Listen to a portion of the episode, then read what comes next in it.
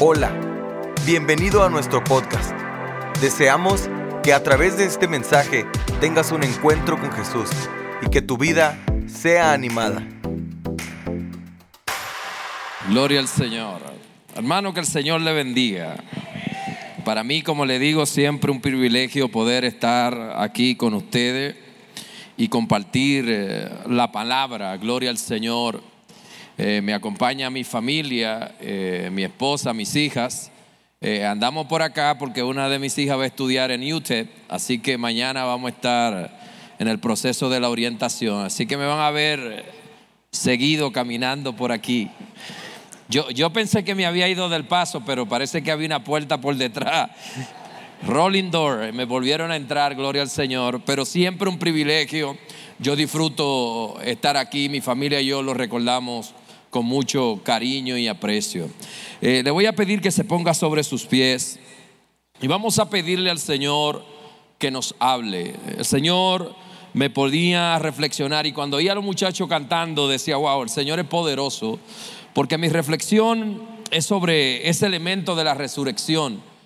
Y cantarla era como el antesala de la revelación que el Señor nos puede dar en este día si usted y yo abrimos nuestros corazones. Yo le estoy pidiendo al Señor que nos bendiga en esta hora. Gracias Señor porque eres bueno.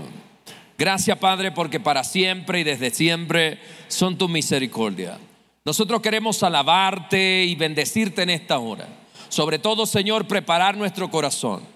Si hay alguien que vino cansado o agotado, Señor, o en algún caso, gloria al Señor, pasando por una situación difícil que le impida eh, llegar a conectarse con tu gloria, con tu poder, yo te estoy pidiendo en esta hora, Señor, que tenga misericordia, que venga a nosotros, gloria al Señor, con el poder de tu Espíritu Santo. Y fluya, Señor y fluya a través de esta hora en nuestros corazones, Señor, porque queremos ser bendecidos. Queremos estudiar tu palabra, queremos, Padre Santo, recibirla, digerirla, gloria al Señor, y usarla para bendecir a otros en el proceso, Señor, en que estamos.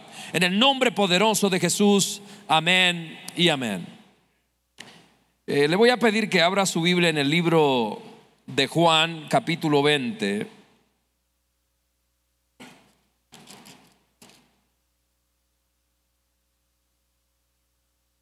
Y vamos a ministrar bajo el tema el tercer día.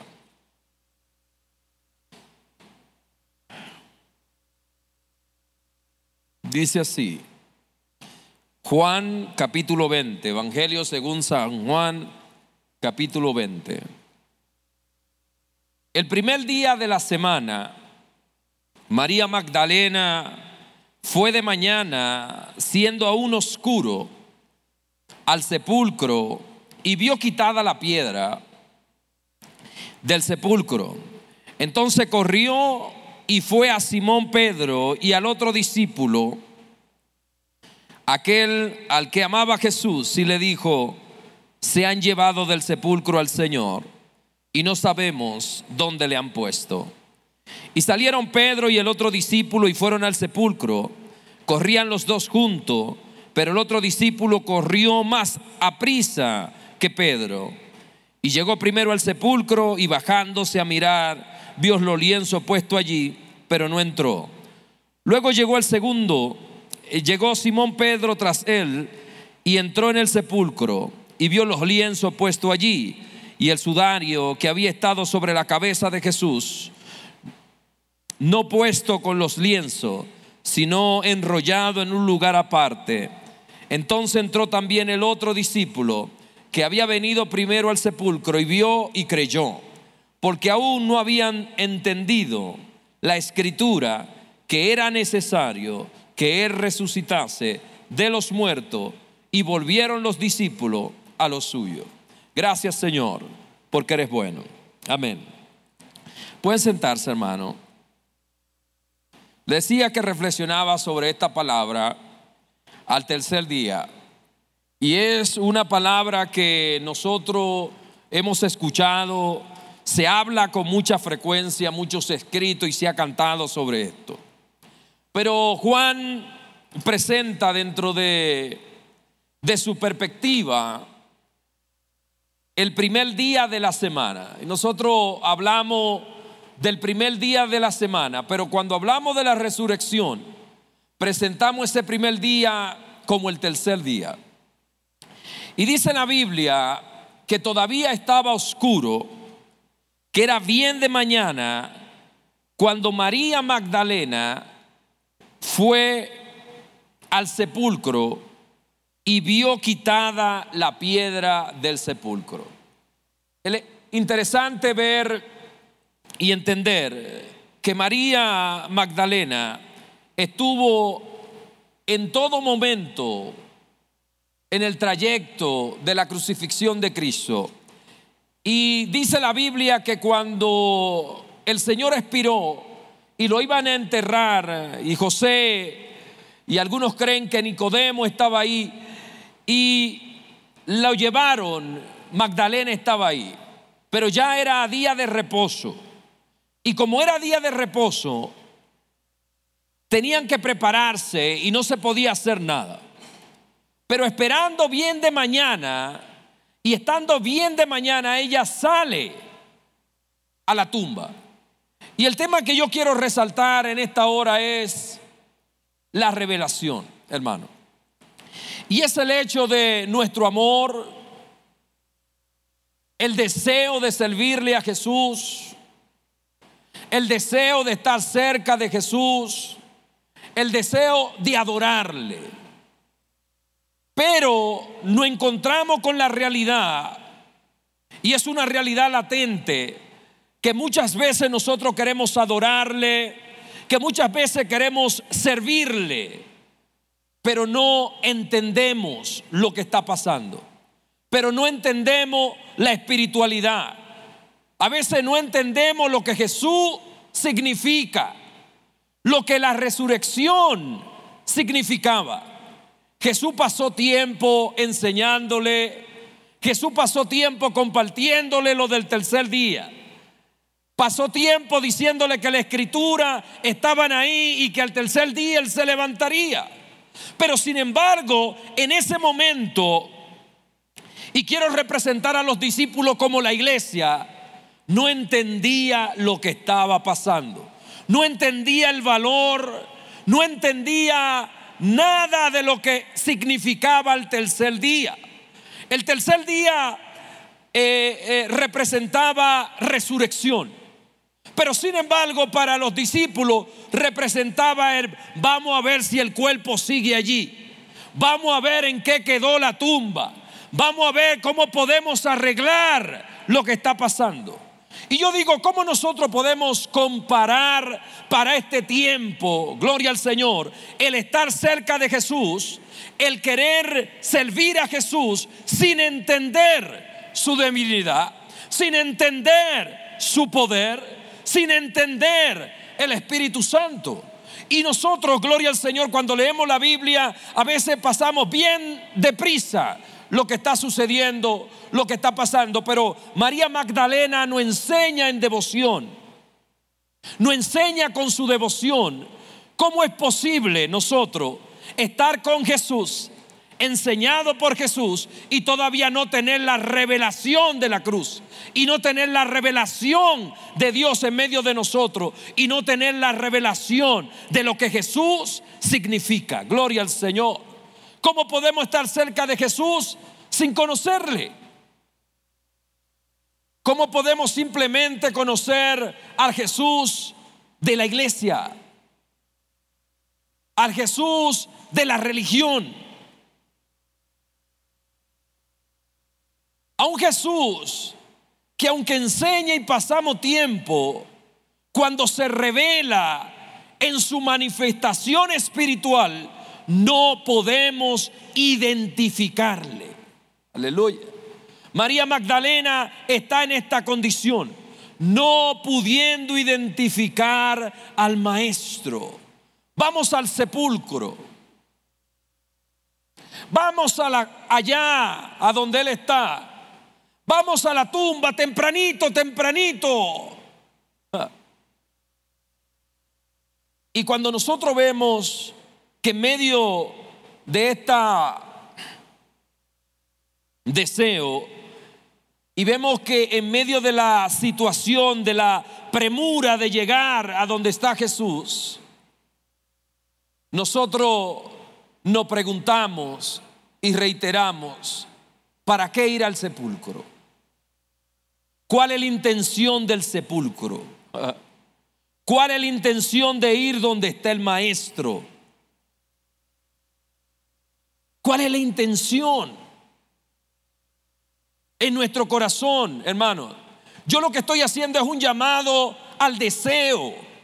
Yo estoy haciendo un llamado a pasar del deseo a pedirle al Señor una verdadera revelación de su gloria. Aleluya. Porque el deseo de María Magdalena la lleva, tal vez, a diferencia de nosotros, a llegar extremadamente temprano. Aleluya. Yo personalmente llegué tarde. Pero María Magdalena quería ser la primera ahí. Ah, mi alma alaba al Señor. Ella quería ser la primera a la puerta. Ella quería ser la primera en estar en medio de lo que está pasando porque ella amó al maestro. Ella se siente agradecida del maestro, pero no puede entender que el maestro es más que un cuerpo, que el maestro es más que un deseo, que el maestro es más que lo que nosotros sentimos. El maestro es una realidad. El maestro está vivo. El maestro está vivo, aleluya. Jesús está vivo. Es más que el deseo de ir a la iglesia. Es más que el deseo de ir donde se supone que Él está. Aleluya. Olvídese de la palabra sepulcro. Si quiere lo cambiamos por donde el maestro está. Porque yo quiero estar ahí.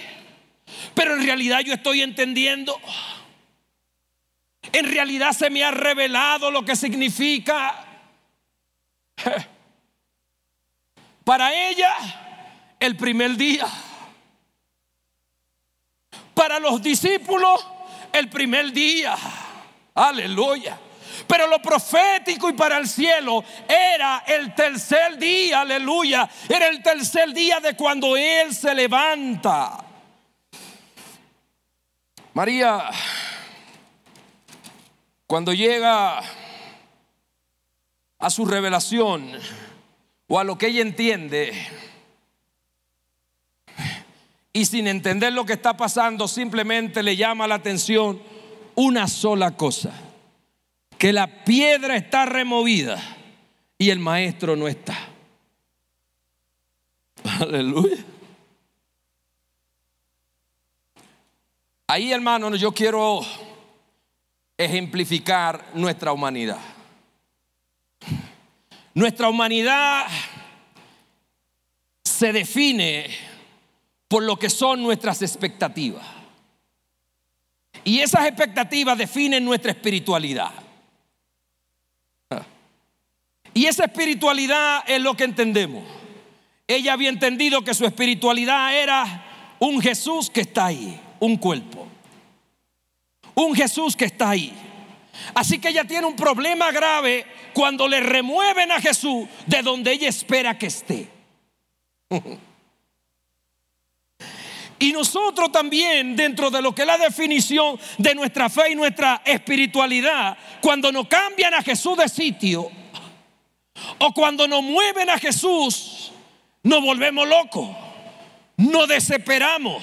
Usted no tiene idea de dónde quedaba la casa donde se quedaban los discípulos y de dónde quedaba la tumba para con la velocidad que ella se movió. Yo no creo que ella le dio tiempo a analizar qué pasó, cómo pasó. Ella vio que la, la tumba estaba abierta, la piedra removida y salió corriendo. Se llevaron el maestro. Aleluya. Me movieron la fe. Me movieron lo que yo creía. Me movieron la forma de cómo yo percibo la iglesia o lo que debe ser la iglesia. Oh, no, no. Usted no me entendió. Yo no vine de tan lejos para que usted no me entienda. Me movieron la percepción. Yo estaba acostumbrado a ver a Jesús de esta forma. Yo estaba viendo a Jesús de esta manera. Yo no estoy acostumbrado a verlo gente entrando y saliendo, guagua entran y que salen, cosas que van y que vienen. Yo no había visto a Cristo así, me lo movieron.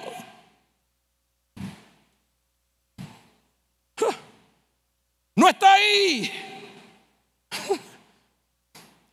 No está ahí porque Él está vivo, porque Él se mueve. No está ahí, gloria al Señor, porque la percepción de Cristo tiene que cambiar. No es estar simplemente por estar. Eh. Cuando vayamos donde Él está, aún en medio de nuestro dolor y de nuestra devoción, siempre te vas a encontrar con un Jesús que se movió con un Jesús que no está tirado, con un Jesús que no se queda postrado bajo una forma o una manera. El caos que nos genera la iglesia cuando nos mueven a Jesús de sitio. El caos que nos genera cuando las cosas no están como entendemos que debe estar nos genera un caos en nuestra espiritualidad ver la piedra removida, porque la piedra se supone que esté cerrada.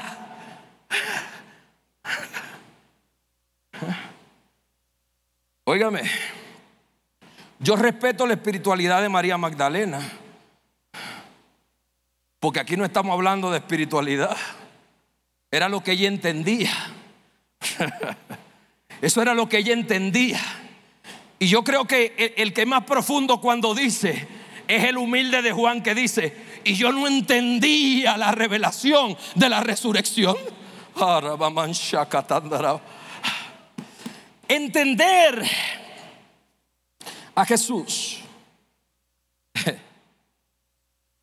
Él tiene que revelarse. Para entender lo que Él está haciendo y cómo lo está haciendo, Él tiene que revelarse.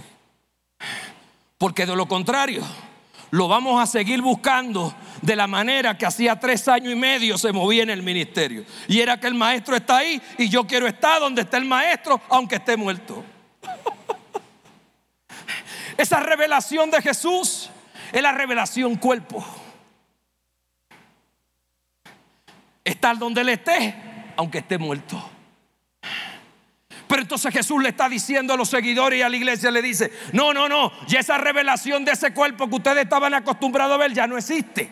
Ahora existe el resucitado, aleluya. Ahora existe el victorioso. Ahora existe el triunfante. Te voy a mostrar una nueva revelación de mí. María, oiga, entonces corrió y fue a Simón Pedro y al otro discípulo a que amaba a Jesús y le dijo, se han llevado del sepulcro al Señor. Se lo llevaron. Y no sabemos dónde le han puesto. Eso es como que no sé qué hacer ahora. ¿Y qué hacemos ahora? Porque posiblemente el plan de ella era de ahora en adelante comenzar a ir a la tumba frecuentemente, asegurarse que estuviera limpia, que, que tuviera preparadita siempre, bonita, una florecita de cada lado, porque yo amo al maestro. ¿Ve hermano qué bondad? Porque yo amo al maestro. Y eso es lo que muchas veces nosotros hacemos iglesia de esa manera. Pero que la gente no puede ser, porque que yo amo al maestro. Así, hermano, ciego y sin revelación, pero con el deseo, con el sentimiento, hermano. Ahora bien, oiga esto. Entonces corrió y salieron Pedro y el otro discípulo y fueron al sepulcro. Mire hermano, era un maratón lo que había en la iglesia. Cuando le hablo de un maratón es María llegando para corriendo, María devolviéndose corriendo más rápido para avisarle a Pedro y a Juan que se habían llevado el cuerpo. Esos dos salen corriendo a ver qué fue lo que pasó. ¿Usted sabe lo que significa eso, hermano? en mi país le dicen, se armó el corredero. Cuando las cosas se salen como de control, fue un corredero. Fue un corredero. Y ese corredero también significaba que no se trataba exclusivamente de María Magdalena. Cuando se arma un corredero y el corredero se pega y el corredero se contagia. Eso significa que la falta de revelación, que la falta de revelación está en medio del grupo. Nadie se levanta, hermano, dejen el corredero que fue que Cristo resucitó. No, hermano, sino que se contagia el corredero y ellos siguen corriendo. Cuando Pedro llega a la tumba, dice, y luego llegó Simón Pedro tras él. Y entró en el sepulcro y vio los lienzos allí. Pedro, una de las características de Pedro, bien interesante, a diferencia de María, que sale corriendo a avisar que no hay cuerpo, Pedro llega con ese espíritu de Sherlock Holmes o de investigador privado a analizar las evidencias de lo que está pasando. Y cuando comienzan a analizar las evidencias, Juan dice, yo llegué primero a la tumba pero no entré. Juan dice, yo corrí más rápido que Pedro. Cuando se arma el corredero, yo salgo primero que Pedro y llegué ahí. Pero me, me dio cosa entrar. Pedro no, hermano. Pedro viene lento pero seguro. Como un maratón. Entró al sepulcro corriendo y entró para allá, comenzó a revisar. Y lo primero que él se da cuenta es que dice, espérate. La forma en que nos movieron las cosas fue bien organizada. Ah. Esto no fue un simplemente llevar el cuerpo y dejar todo retirado. No, no, vamos a analizar cómo fue esto. Porque esto se lo llevaron planeado. No, usted no me entendió. Pedro comienza a hablar con Juan y le dice, este movimiento fue un movimiento planeado. Porque mira cómo están los lienzos. Los lienzos no están regados por donde quiera, como que fue que se lo llevaron corriendo, no. Se lo llevaron pero organizadamente. ¿Y el sudario? No, ese sudario es diferente. Porque si se lo llevan corriendo, el sudario tuviera en el piso. Pero mira cómo está el sudario. Está envuelto en forma de rollo y en una esquina. Hmm. Esto parece raro. Lo que está sucediendo yo no lo entiendo. Pero todavía no llega la revelación, hermano. Yo te estoy hablando de la magia del tercer día. Yo te estoy hablando de la gloria del tercer día. La gloria del tercer día hace que la iglesia cambie de pensar. La resurrección genera una revelación tan poderosa que le dice a la iglesia, tiene que cambiar la manera de hacer iglesia. Tiene que cambiar la manera de ver las cosas. Ah. Y yo estoy hablando de gente que ama al maestro. ¿eh? Oiga esto. El sudario que había estado sobre la cabeza de Jesús, no puesto con los lienzos, sino enrollado en un lugar aparte. aparte, hermano. Entonces entró también el otro discípulo que había venido primero al sepulcro y vio, Oh, mi alma alaba. y vio, y dice la Biblia, y creyó. Aleluya. Cuando vio las evidencias, cuando vio que el rollo estaba parte el sudario, que todo estaba organizado, dijo, aquí pasó algo más grande que haberse llevado al maestro, aleluya. Él habló de que resucitaría, él habló de la resurrección y se le abrieron los ojos. Eh. Él se ha manifestado de una manera o de una forma diferente. Eso es lo que Juan dice. Cuando yo vi todo eso, inmediatamente creí. Aleluya. Yo no sé si él dijo, y se lo dije a Pedro. Lo que él está diciendo es, yo creí, aleluya. Yo creí, yo creí que Él se había levantado. Yo creí, yo creí que no fue que se lo llevaron y me lo movieron de lugar. Yo creí inmediatamente en una nueva revelación y es la revelación de su gloria. Yo creí en la esperanza. Esa esperanza de que ya no se trata del sepulcro esa esperanza de que ya no se trata solamente de saber que el cuerpo está ahí. Yo creí que Él está vivo, aleluya, que Él está vivo. Él dice en el verso 9, ¿qué es lo que dice? Porque aún no habían entendido la escritura. Aleluya. Espérese, espérese.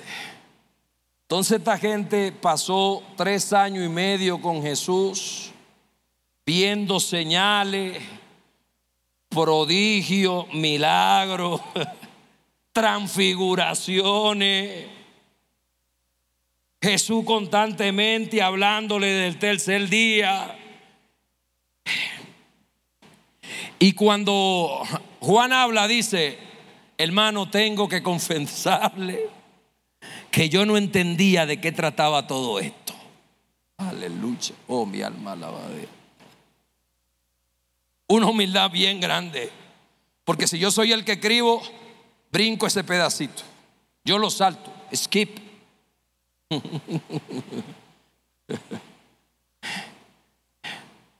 Él está diciendo, después de tanto tiempo, yo, yo no entendía, yo no entendí Andando con el maestro y yo no entendía de qué se trata esto.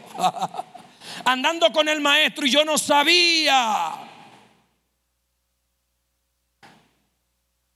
¿Qué se llama, gloria al Señor, el andar con Jesús? No lo entendí, no entendí la revelación. Gloria al Señor.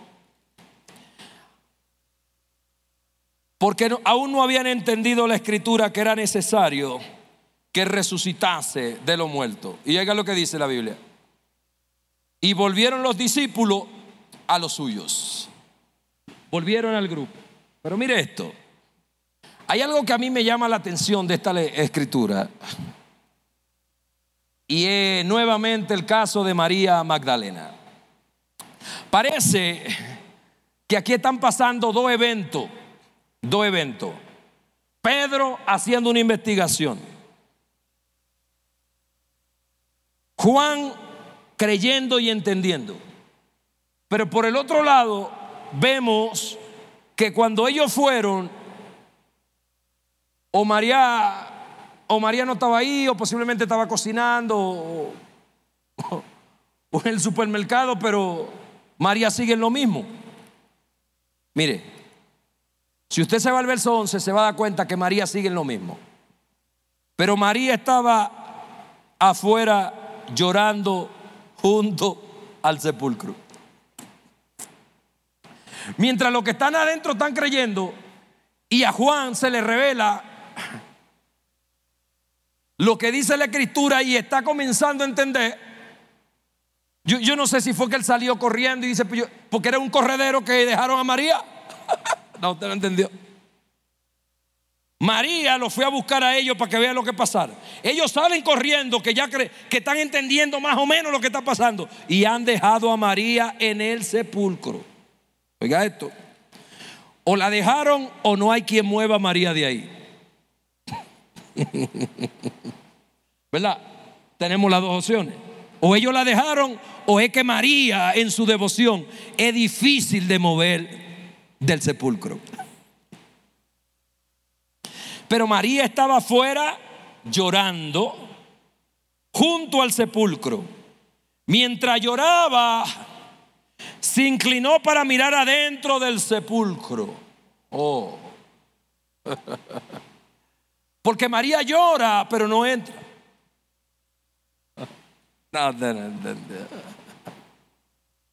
Es una devoción que se acerca, pero no entra. Es una forma de amar al maestro, pero no, se me hace difícil entrar. Se, me hace difícil ver lo que está pasando. Posiblemente mis emociones me manejan más que lo que está sucediendo. Pero dice la Biblia que ella se inclinó ¿ya? Para mirar dentro del sepulcro y vio dos ángeles con vestidura blanca. Aleluya. El Señor es misericordioso. Aleluya. El Señor es misericordioso. Porque esos dos ángeles no estaban ahí cuando llegó Pedro y Juan.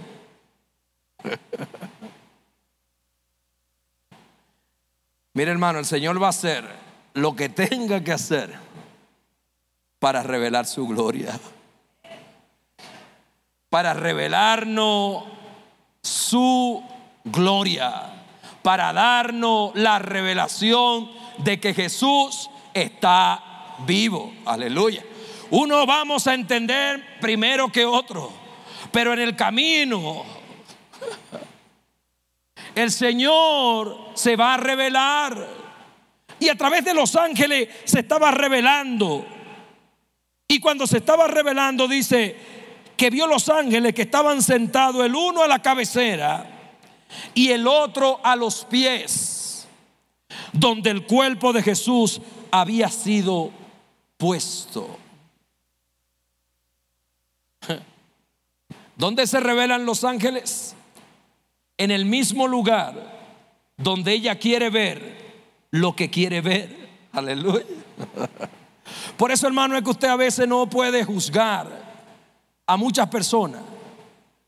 No, porque eso no es la forma correcta, no que, mire, hermano. La gente puede estar mirando para donde quiere mirar. Y ahí donde está mirando, ahí hacia donde forma o de la manera que quiere desarrollar su espiritualidad o su fe. Y esto es muy profundo, ¿eh, hermano, oiga esto. Mirando hacia ahí de esa manera errada. El Señor tiene misericordia y se le revela. Aleluya. El Señor tiene misericordia para decirle a quién es que tú buscas aquí. Aleluya. A quién es que tú miras de esta forma. Yo no sé si usted se acuerda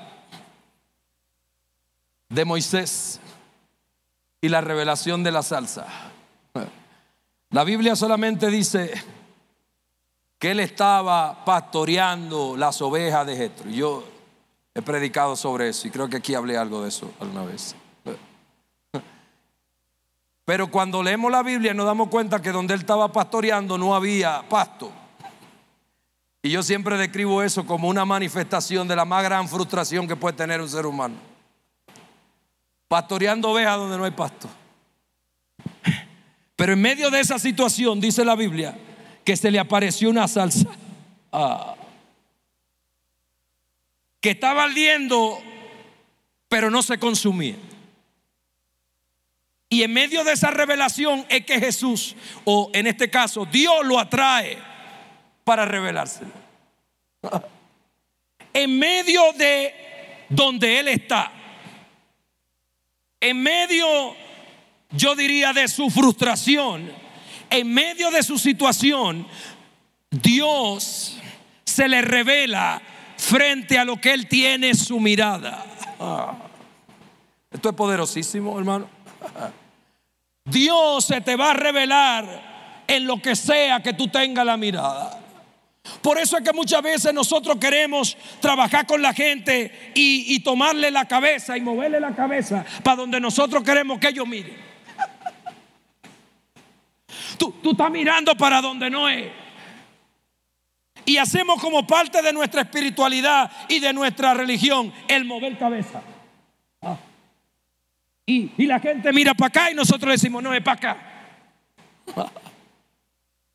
Y lo que nosotros no sabemos es que Dios va a utilizar el foco de donde esté mirando la persona para revelársele. Aleluya para revelársele. No importa donde esté. Y hoy le hablo a los padres, no importa donde estén sus hijos, en lo que tengan el foco, en donde tengan ese foco, Dios se le va a revelar. Ahí la salsa va a arder, ahí los ángeles van a llegar, uno a la cabeza y otro al frente, donde quiera que inclinen su mirada. Aleluya. Oiga esto. Cuando ella inclina la mirada y ve a los ángeles, oiga lo que los ángeles le dijeron. Mujer, ¿por qué lloras? ¿Por qué lloras?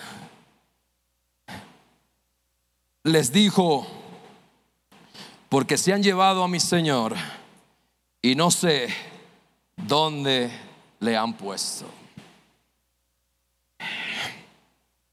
¿Usted sabe cómo yo le llamo a eso? Lágrimas por falta de revelación. ¿Cuántas lágrimas usted ha echado así, hermano? ¿O soy yo solo? Lágrima por falta de revelación. Que usted cree que está en medio de una situación que no tiene forma. Que usted cree que el mundo se le está acabando. Que usted cree que ya nada va a suceder y está llorando. Y está llorando porque cree que ya no hay solución, que no está. Aleluya. Y simplemente esa lágrima es porque no tiene la revelación. Porque no tienes el entendimiento. De ahí que dice la Biblia que el que quiera sabiduría, el que quiere entendimiento, que se acerca a Dios, hermano. Usted sabe la lágrima que hemos echado de gratis, de balde, para después estarnos riendo de nosotros mismos. Porque su gloria no alcanzó. Los ángeles simplemente querían decirle, no hay motivo para llorar, hermanos. Y hoy yo quiero recordarte que en medio de tu sufrimiento, en medio de tu frustración, de tu angustia, si vas a llorar, llora pidiéndole al Señor que se revele. Llora pidiéndole al Señor que te diga qué es lo que está pasando. Llora pidiéndole al Señor que te diga qué está sucediendo. Aleluya. Porque muchas veces nuestras lágrimas no tienen sentido. Nuestras lágrimas es la ausencia de fe a veces. Nuestras lágrimas a veces es ignorancia de no saber lo que Dios está haciendo. Aleluya. No sabemos lo que Dios está haciendo. ¿Por qué lloras? Sigue siendo una pregunta pertinente en este tiempo que se le sigue haciendo a la iglesia desde el cielo. Que el Señor sigue haciéndonos. ¿Por qué estás llorando? Aleluya. Y no es que no tengas sentimiento. No, es que no tengas sentimiento, es que te, que te entienda que el Señor se te está revelando de una forma que tú no conoces. Porque a veces nuestra lágrima es el resultado de no entender lo que está pasando. Lloramos porque no entendemos lo que está sucediendo. Lloramos porque la forma en que queríamos que las cosas nos salieran no nos salieron. Lloramos porque el trabajo por el que estábamos orando o la posición que queríamos no se nos dio. O inclusive por el novio que creíamos o la novia. Eso lo digo yo, pero de seguro que aquí había alguien llorando. y yo vengo a decirte en esta hora, ¿por qué lloras? ¿Por qué llora si Él ha decidido revelarse de otra manera? ¿Por qué llora si Él está vivo y ha resucitado? ¿Por qué lloras?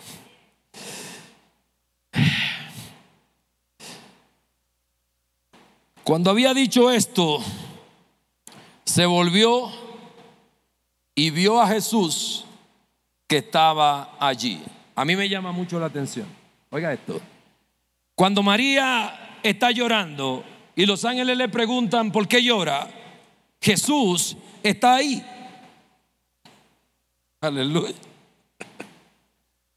Pedro. Se miró y vio a Jesús allí. Pero siga leyendo para que usted vea. Que ella vea a Jesús allí, pero pasó algo interesante. Mas no sabía que era Jesús, hermano. No, oiga esto. Jesús está ahí, usted lo está mirando, pero no sabe que Jesús. Aleluya. Hermano, la imagen que nosotros tenemos de Jesús va cambiando. Ella esperaba ver a Jesús de los tres años y medio. Ella conocía al Jesús carne. Ella conocía al Jesús que tenía el lunarcito aquí, que tenía la nariz de esta forma, los cabellos le, le daban ahí. Porque nosotros siempre queremos estar cerca de lo familiar, de lo que conocemos. Entonces, ¿cómo yo puedo estar mirando a Jesús? Viendo a Jesús y no saber que Jesús. Eso no pasa constantemente. Mire, hermano, ¿quiere que le cuente algo? Yo apliqué a un trabajo y cuando yo apliqué al trabajo, habían dos personas, un cristiano y un budista. ¿Ah? ¿Cómo la ve? Así que cuando yo vi a Jesús, lo vi en el que yo dije que era cristiano. Aleluya. Tiene que ser. Es el siervo. Evidentemente. Si, si tenemos el mismo espíritu, mira cómo fluye la gloria. Ay, Oiga, hermano, y ya usted sabe la historia. Jesús estaba en Buda. Jesús se revela, se me revela a través de Buda. Porque el cristiano dijo, no, a mí realmente tu perfil. Uh". Y sin embargo Buda me dice, yo veo algo en ti que me interesa. Eh, eh, yo veo algo en ti que me llama la atención. Yo no sé lo que es, pero te voy a contratar. No, no, usted no me entiende.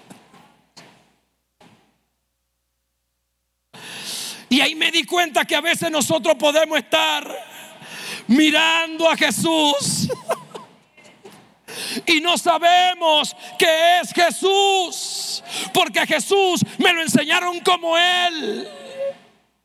Y yo no pensaba que Jesús podía ser también de esa manera. Que Él es Dios. Que Él no se va a revelar de la forma que tú quieres que Él se revele. O con la gente que tú quieres que Él se revele. O con el que tiene el perfil que debe ser. Quien tú entiendes que es. Y eso es lo que hacemos cuando estamos en mode María Magdalena. Estamos llorando, estamos corriendo, andamos desesperados. El Señor nos revela a los ángeles. El Señor se nos aparece. Y no sabemos qué es Jesús. Porque pareciera una contradicción, porque dice, y, Jesús se le apareció y ella lo estaba mirando, pero no sabe que es Jesús. ¡Wow! A usted y a mí, también Jesús se nos ha escondido en alguien que tú no conoces.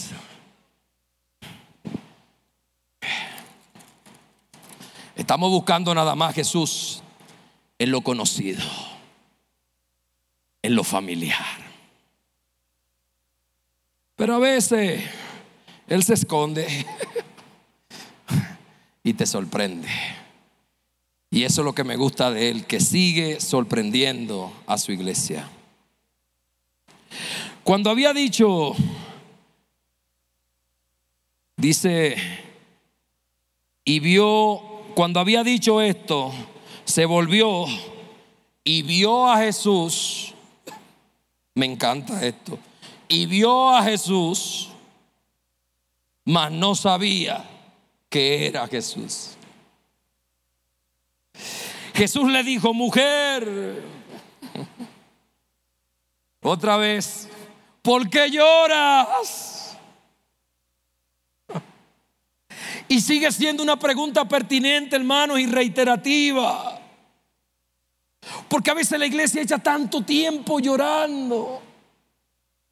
Y pasamos tanto tiempo llorando. Aleluya. Mirando a Jesús sin conocerle. Y él vuelve y le pregunta, ¿por qué lloras? ¿A quién busca? Aleluya. ¿O acaso Jesús no sabía que era Él? Pero tiene que preguntar, ¿a quién tú buscas? ¿A alguien tendido allá? ¿Quiere ver, a alguien tendido allá? Ella pensando que era el hortelano, le dijo, oiga esto, ¿Por qué nuestra humanidad no traiciona? ¿Por qué la Biblia dice tan claramente y específicamente que el hombre carnal no entiende las cosas espirituales? Ni tampoco puede. Porque se le han de discernir espiritualmente. ¿Por qué lloras? ¿A quién está buscando? Vio a Jesús y no lo reconoció. Y ahora está confundiendo a Jesús con el que entierra muerto, con el que saca y con el que limpia tumba.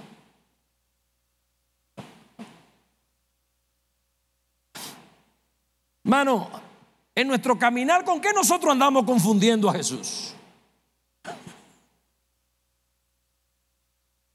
¿Con qué podemos estar confundiendo a Jesús? Todavía revelándose. Porque nosotros cuando confundemos a Jesús, siempre vamos a tratar de atraer a Jesús a nuestra humanidad. Así que Jesús está allá arriba y nosotros en nuestra comprensión de Jesús queremos bajarlo de allá arriba, mire así. Y llevarlo a nuestro entendimiento. No el hecho de subir allá a ver su revelación sino confundir a Jesús con lo que es familiar, con lo que usted y yo conocemos. Si está aquí en el sepulcro y Jesús no está aquí, y aunque todo está bien organizado, y aunque allá hay dos ángeles hablando, y aunque este se parece al maestro, pero no tiene que ser el hortelano. Aleluya. Tiene que ser el, el que limpia las tumbas. Ella pensando que era el hortelano le dijo, Señor, si tú lo has llevado, dime dónde lo has puesto y yo lo llevaré. Jesús le dijo, María. Ay, hermano. Dígase el nombre suyo en la mente para que despierte. José Luis, soy yo. Dítelo a ti mismo. María. Hello.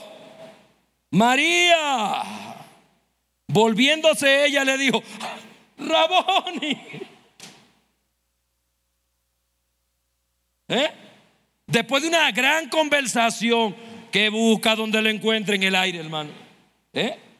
Porque la angustia y nuestra desesperación hace que nosotros no escuchemos al Señor. No, no, no, no me entiende. El Señor a mí no me habla, el Señor no me dice nada. No, porque el Señor no me dice nada, porque el Señor a mí no me habla. No, porque el Señor sí le habla a ellos, pero a mí no me habla. Y el Señor voceándole. El Señor gritándole. Y ahí donde el Señor dice, María. Volviéndose ella le dice, Raboni, que quiere decir maestro.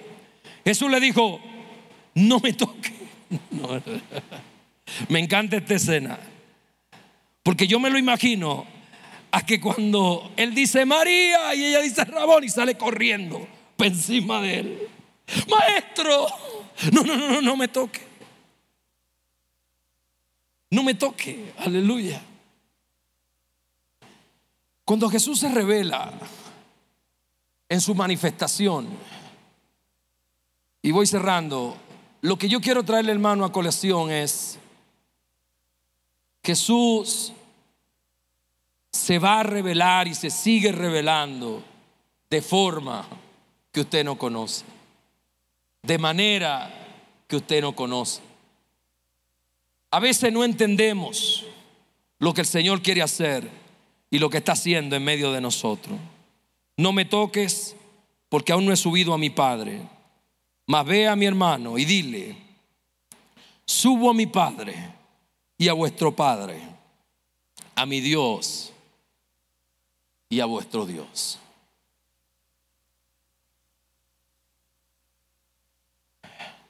Fue entonces María Magdalena para dar a los discípulos las nuevas de que había visto al Señor y que Él le había dicho estas cosas.